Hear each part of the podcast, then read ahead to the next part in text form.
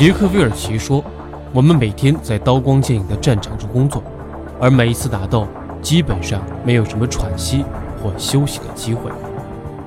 现代社会充分的竞争和紧张的压力给人带来很多的焦虑。前段时间，锤子科技罗永浩在接受媒体采访时说：‘创业是个特别让人焦虑的事情，在创业过程中，你要承担难以想象的各种各样的压力。’”有一个投资人对他的采访做了很好的点评，说：“其实所有的焦虑来自于期望，你的期望越高，就越容易焦虑。你的期望为什么这么高呢？对于罗永浩来讲，他过去的成功的背景是他有很高的期望值，他的投资人，他的一堆粉丝对他有很高的期望。在这个过程中，如果手机做不好，他就会特别的焦虑，特别有压力。”其实，所有的期望值，所有的机遇，是整个职场焦虑中的一个很普遍的事情。我们今天围绕机遇跟大家讲一讲，什么是职场社交背后的神秘力量。先给大家一个公式：对于整个职场来讲，你需要一个公开的资料向别人介绍你是谁，这个事情很重要。这个公开的资料、公开的身份，代表你的能力。在这个过程中，你通过各种各样的判断，能够产生无数的机遇。首先是自己的职业资料，怎么证明它是有价值的呢？每个人需要把自己职业上的亮点和优点展示给大家，让别人觉得你是一个值得结交的人。未来的十年、二十年的时间里，跟你合作能给彼此带来很大的价值。职场相对来说是一个比较功利的地方。大部分的国人没有在一个公开的平台上把自己优秀的背景和资料展示出来，但我们需要给自己更多的机会和机遇。很多人展示自己的职业背景和身份的时候，脑海中第一反应是隐私会不会被泄露，会不会有很多骗子来找我？美国有一个很好的职场社交平台叫做领英，另外一个著名的平台叫 Facebook。不管是 Facebook 还是领英。都会把自己过去的身份资料留下来。美国是最注重隐私的国家，为什么他们愿意公开自己的身份和过去的背景呢？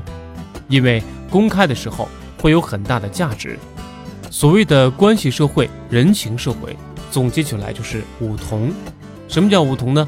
比如说你跟对方有共同的朋友，或者你跟对方是同事、同乡、同校。这一系列相同的因素会拉近人和人的距离。当你需要找一些人帮你解决事情的时候，你肯定很希望有一个中间人帮你牵个线，介绍一下你要找的那个人。我们来算一个数字：每一个人进入职场后的两三年中，从你的小学同学到你的亲戚，到你的职场里认识的人，有两三百个朋友，是一点不奇怪的事情。两三百个朋友，每个人都会有自己的两三百个朋友，意味着朋友的朋友，也就是二度人脉网络，大概会有接近十万人。这个数字很庞大，即使是一个小城市也会有这样的规模。有一个叫六度关系理论的说法，即每个人通过六个人就能连接全世界。但今天我们对整个关系重新计算后发现，在中国。只要通过三个人，就有可能认识中国的任何一个人，这是一个非常强大的力量。但能够帮你计算这样的人脉网络的，只有线上平台，靠个人很难清楚。你能通过谁认识谁？比如你在腾讯或阿里工作，你所有的同事会构建一个圈层，这个背后的人脉网络是极其巨大的，而且每一个人都会有自己的资源和人脉。我们最重要的是帮大家建立朋友的朋友人脉网络。麦麦会通过算法帮助每个人把自己的人脉梳理得特别清晰。职业形象乘以人脉的平方等于机遇。为什么这么说呢？这涉及到职场社交的最核心环节。职场社交是通过你来建立一套职业资料体系，包括你的人脉体系。给你推荐对应的人脉信息，不断的把这个跟你有关的人脉网络有节奏、有秩序的推到你的面前，积累到一定阶段之后，有需要的时候就能用上。有一本书说，弱关系才是职场上特别有价值的关系。平常跟你比较熟的朋友，反而对你整个职场的价值比较弱。关系比较淡的人，其实才是真正有价值的人。原理的背后是，关系比较弱的人不在你的圈层里，因此能帮你获得你圈层里拿不到的一些机会。举个 WiFi 万能钥匙的例子，它的日活用户是两三亿。二零一五年的时候，陈大年在麦麦上发了一些介绍自己公司的文章。第一天他说 WiFi 万能钥匙是一个日活过亿的产品，底下一大堆人骂，说又来一个骗子。很多人的第一反应是，中国做到日活过亿的产品得有多难啊，并且又是一家没听过的产品。当时陈大年跟大家解释他是做什么的，但他没有提到自己是陈天桥的弟弟。我跟大家说，这是陈天桥的弟弟。盛大一度是中国最大的网络公司，WiFi 万能钥匙确实满足了很多人去连接 WiFi 的需求。这样解释后，大概一周。就有很多人公开的问你们公司缺什么样的人，缺什么样的位置，怎样才能进入你们的公司？今天大家听到的是小米发展多快，滴滴发展多快，摩拜和 OFO 发展的多快。如果在你知道了这个公司的时候，已经成长为很多的公司了，你进这家公司已经不是最佳的时机了。如何比别人更早的捕捉到一家有潜力的公司呢？需要更早的了解。在麦麦上，每天有很多公司的 CEO 跟大家宣传自己的公司，在这个过程中，你可能对他的资料有一定的了解，对他公司的员工也会有一定的了解，你可以判断这是不是真正的有潜力的公司，是不是真正合适自己的。国内没有什么解决这种需求的平台，麦麦帮你提供了这样一个特别有价值的信息。大家知道。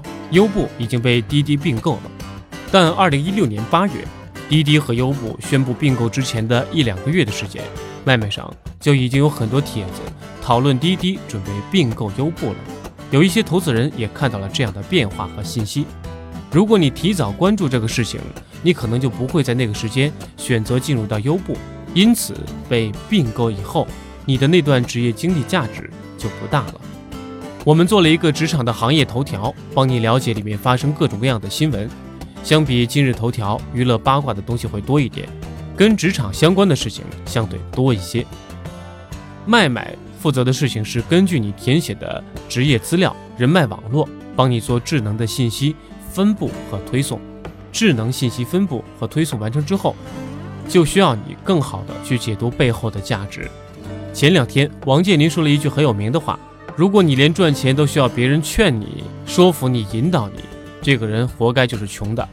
所以我们在职场上需要比别人先行一步，比别人了解更多，才能产生机遇。大部分人应该听过“职场社交”这个词，但真正理解职场社交的价值的人很少。二零零三年到二零一零年间，我一直在搜狗做搜索引擎，做的比较多的是工具类的产品。我就在想，我能做一个什么样的事情，比如输入法这样的产品，帮助更多的人，或者让更多的人收益。为什么选择卖卖这条路呢？背后的原因追溯到很早，我妈妈在二零零三年底得了癌症，我特别希望能找到人咨询这个问题到底有多严重。医生给我的答复是，已经没有治疗的希望了，是晚期，只能有三个月的存活期。我就特别想找这方面的专家问这个事情。我从小到大都在玩计算机，我的圈子里就是互联网圈子。让我找一位医生特别难，坐在那里想了很久，都没有想到谁可以帮我。最后还是去医院挂号。但你知道的，你去找这些医生咨询，他们给你的都是最稳妥、最不犯错误的解释，因为他们怕出医疗事故。我就想，如果能在我需要的时候。找到需要这些的人该有多好啊！过了两三年以后，很偶然的机会才发现，我有一个特别好的大学同学的老婆是协和医院的博士，但这件事情我是不知道的，哪怕是这么近的距离。当时高中的一些好朋友，高考的时候考的是医科大，他们毕业以后也在医院的圈子里，我也不知道。所以我有一个特别强烈的愿望。如果可以通过一个软件知道其他人是什么样的，那这会是特别有价值的一件事情。再比如说，二零零七年的时候，我孩子出生，这时候肯定需要考虑上学的问题。同样的，在中国的这个网络里，是不是能够认识这个学校的老师，能不能认识学校一些关系，进入到这个学校里，也是一个很大的问题。所以，这相当于一粒种子种在我的心里。到了二零一零年，搜狗出来后，我开始发现有职场社交，每个人把自己的资料放到网络上，能够更快地完成人与人之间的触达，这件事情是非常有价值的。当时我就跳到这个创业的坑里，一做就是好多年。这个社会上很多信息不对称，人际关系不对称，怎么更好地解决这个问题呢？比如我是互联网的。我要认识医生的群体、教师的群体，这就是跨界。跨界是整个社会一个很大的问题。怎么找到能帮助你的那个人呢？而不是拖 A、拖 B、拖 C，好像往目标迈进了一点点，其实离目标还有很远的距离。然而，通过大数据的网络，就知道哪条路径可以很快的达到那个人。创业要成功，最核心的是要顺应整个社会的大趋势。说实话，我们也是做着做着，才逐渐把这个社会的大趋势想得更清楚。今天，整个社会开始涌现缺乏信任感的趋势，互联网金融起来了。互联网金融对传统金融有很大的冲击。我在创业的时候，曾经有一段时间资金很紧张，要去抵押房产换流动资金。我融资已经到账了，但美金换成人民币还有三个月的手续要走，只好去抵押房产，完成企业运作的现金流。从申请到报批、评估到上门核查，到银行内部的流程，两个多月过去了，最后没有抵押下来，效率极其低。但今天的互联网金融就可以特别快地完成申请过程，从提交申请到放款。十五分钟，当然我只是试试，又把它还回去了，交了一天的利息。互联网金融对这个社会的影响特别大，为什么他们能给我一百万的额度呢？他们知道我是麦麦的 CEO，过去有很成功的背景，对于我这样的人是不会卷着一百万跑路的。在这个过程中，每个人的信用都变得很重要。互联网金融对于个人信用会有一个很高的要求。如果你愿意在网上公开你的身份和资料，互联网金融就会给你很高的授信。共享经济起来了，这两年各种各样的共享背后也是社会信用的崛起。我对爱彼迎的模式特别不了解，谁能把自己的一半房子租给陌生人呢？但他在美国却是发展的很好。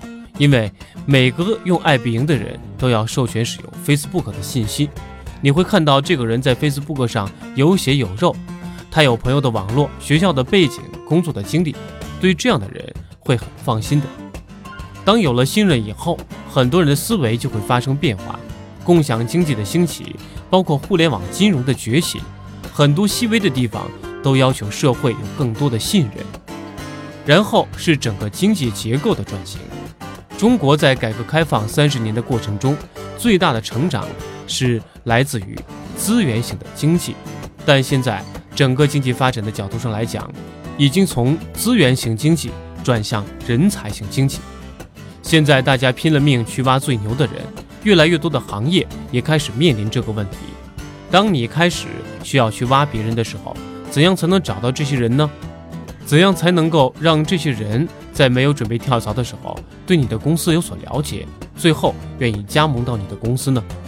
这就是职场社交平台的核心价值。而且这里面有个很重要的事情，关于中国城市化进程的加速。在美国各个地方都有对个人的诉求。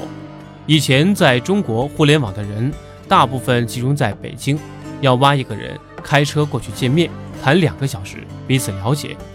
今天互联网已经遍布在中国的很多城市，成都也好，武汉也好，南京也好。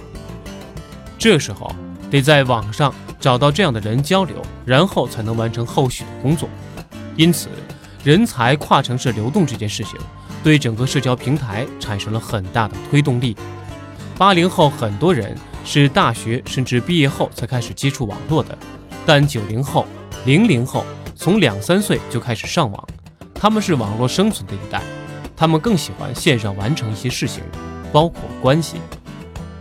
所有的关系都可以沉淀在网络上，也就意味着可以通过数据的方式帮你分析完整的人脉网络，并且把完整的人脉网络再往外扩充。所以这些大的社会背景和社会变化，才能真正的让一款产品起来。社会需要这件事情，所以我们希望通过每个人在这个平台上的沉淀，或建立自己公开的职业倾向和人脉网络。完成一个很好的计算，为大家匹配相关的信息和相关的人，给大家带来职业上的机遇。活动来源：六月二号，麦麦创始人兼 CEO 林凡先生作为北京大学汇丰商学院企业发展前沿讲座的嘉宾，带来主题为“职场社交的隐秘力量”精彩演讲。笔记侠作为合作方。经授权发布。